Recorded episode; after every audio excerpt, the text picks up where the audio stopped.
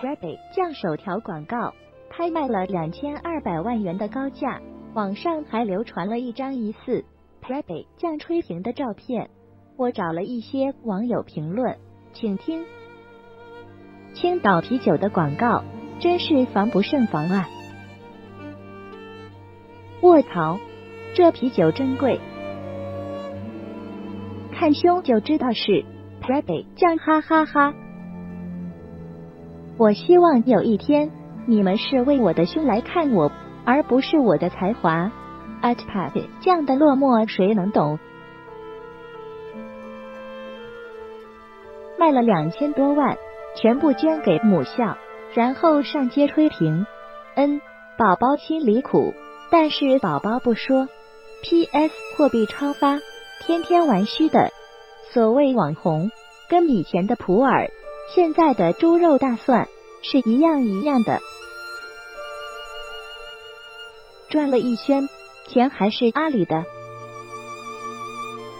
羊毛出在羊身上。两千二百万到底谁出？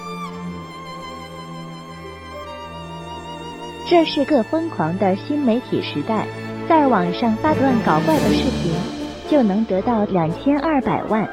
嘿嘿，啧啧，有些人评论真酸，微笑，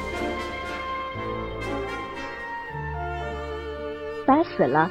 能不能别再发这个女人的新闻了？广告卖出两千二百万，然后去大排档吹瓶，不知道以为是两千二百，也可能真就是两千二百。其实不懂为啥会这么红，有点脸盲症，谁能告诉我这到底是谁？首发啤酒广告。只看过最初的一个视频，觉得无聊，红的有点莫名其妙。我可以把这理解为自媒体的集体幻想吗？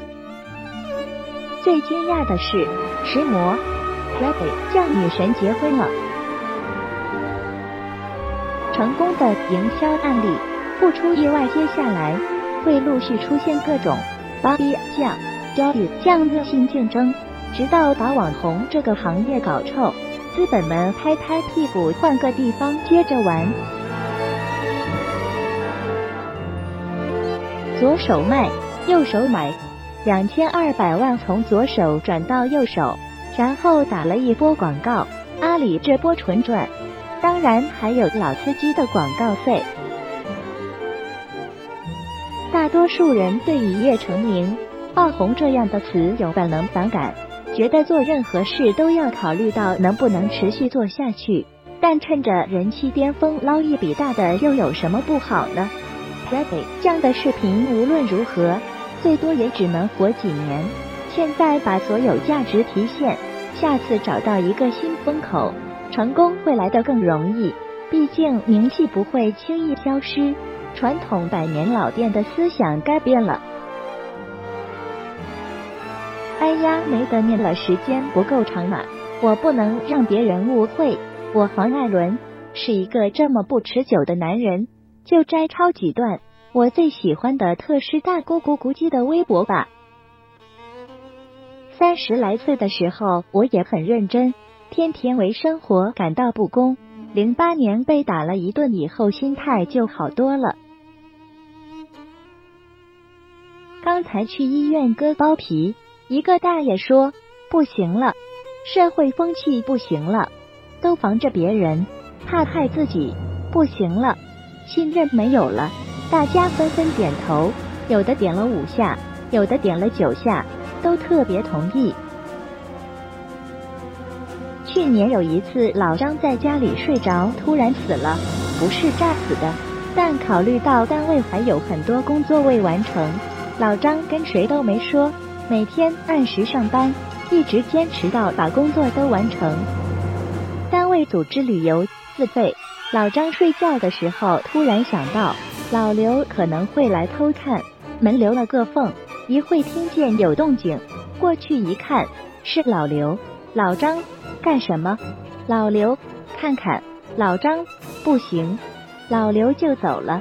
小赵问：是谁？是不是老刘？老张，是老刘。小赵，果然。以前上网搜个东西，出来一百条，结果可能十条有用，十分之一。现在一搜出来八万个，还是十条有用，但你找不到。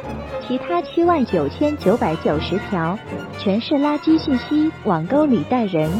以前的论坛，一千个用户，顶多一百个傻逼，十分之一。现在微博上顶多一百个不是傻逼，多少分之一？你自己算。没话讲了，普通话完了，北方完了，中文互联网是不是完了？点开网页 APP 跟孔雀开屏一样，好家伙，各种广告、垃圾信息往外潮吹，我他妈就是看个新闻天气，比以前黄网还猛，话粉池炸了都没这么大动静。现在打开电话，先跳二百条推送。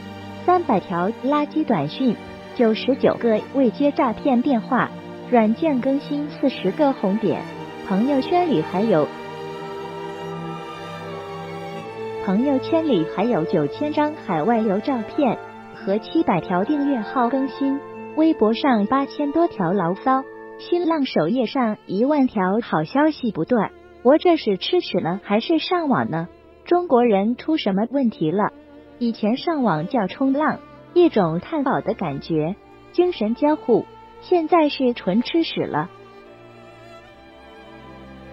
何以酒店酒店这事，如果当时是一个强壮韩红拖着瘦弱男性韩庚按地上打，揪头发往楼梯拽，你觉着会有人管吗？你觉着旁边光头酒店服务员会大喊放开那位男士？男性是我国宝贵财富，地位崇高，不能打吗？在我国，为什么多一事不如少一事？因为多事就容易出事，出了事没人管，遭罪的还是自己。为什么是这样？大家都懂的呀。去派出所不给立案，都是男警察不给立案。你觉着碰见女警察就给你立了是吧？还是俗话说得好，中国男的不行。女的也不咋地，都一样。这是宝贝儿说的，不是我说的，我不太同意。一周读一本好书，每天提高不止一点。这里是好果子电台，赶紧搜索公众号关注起来。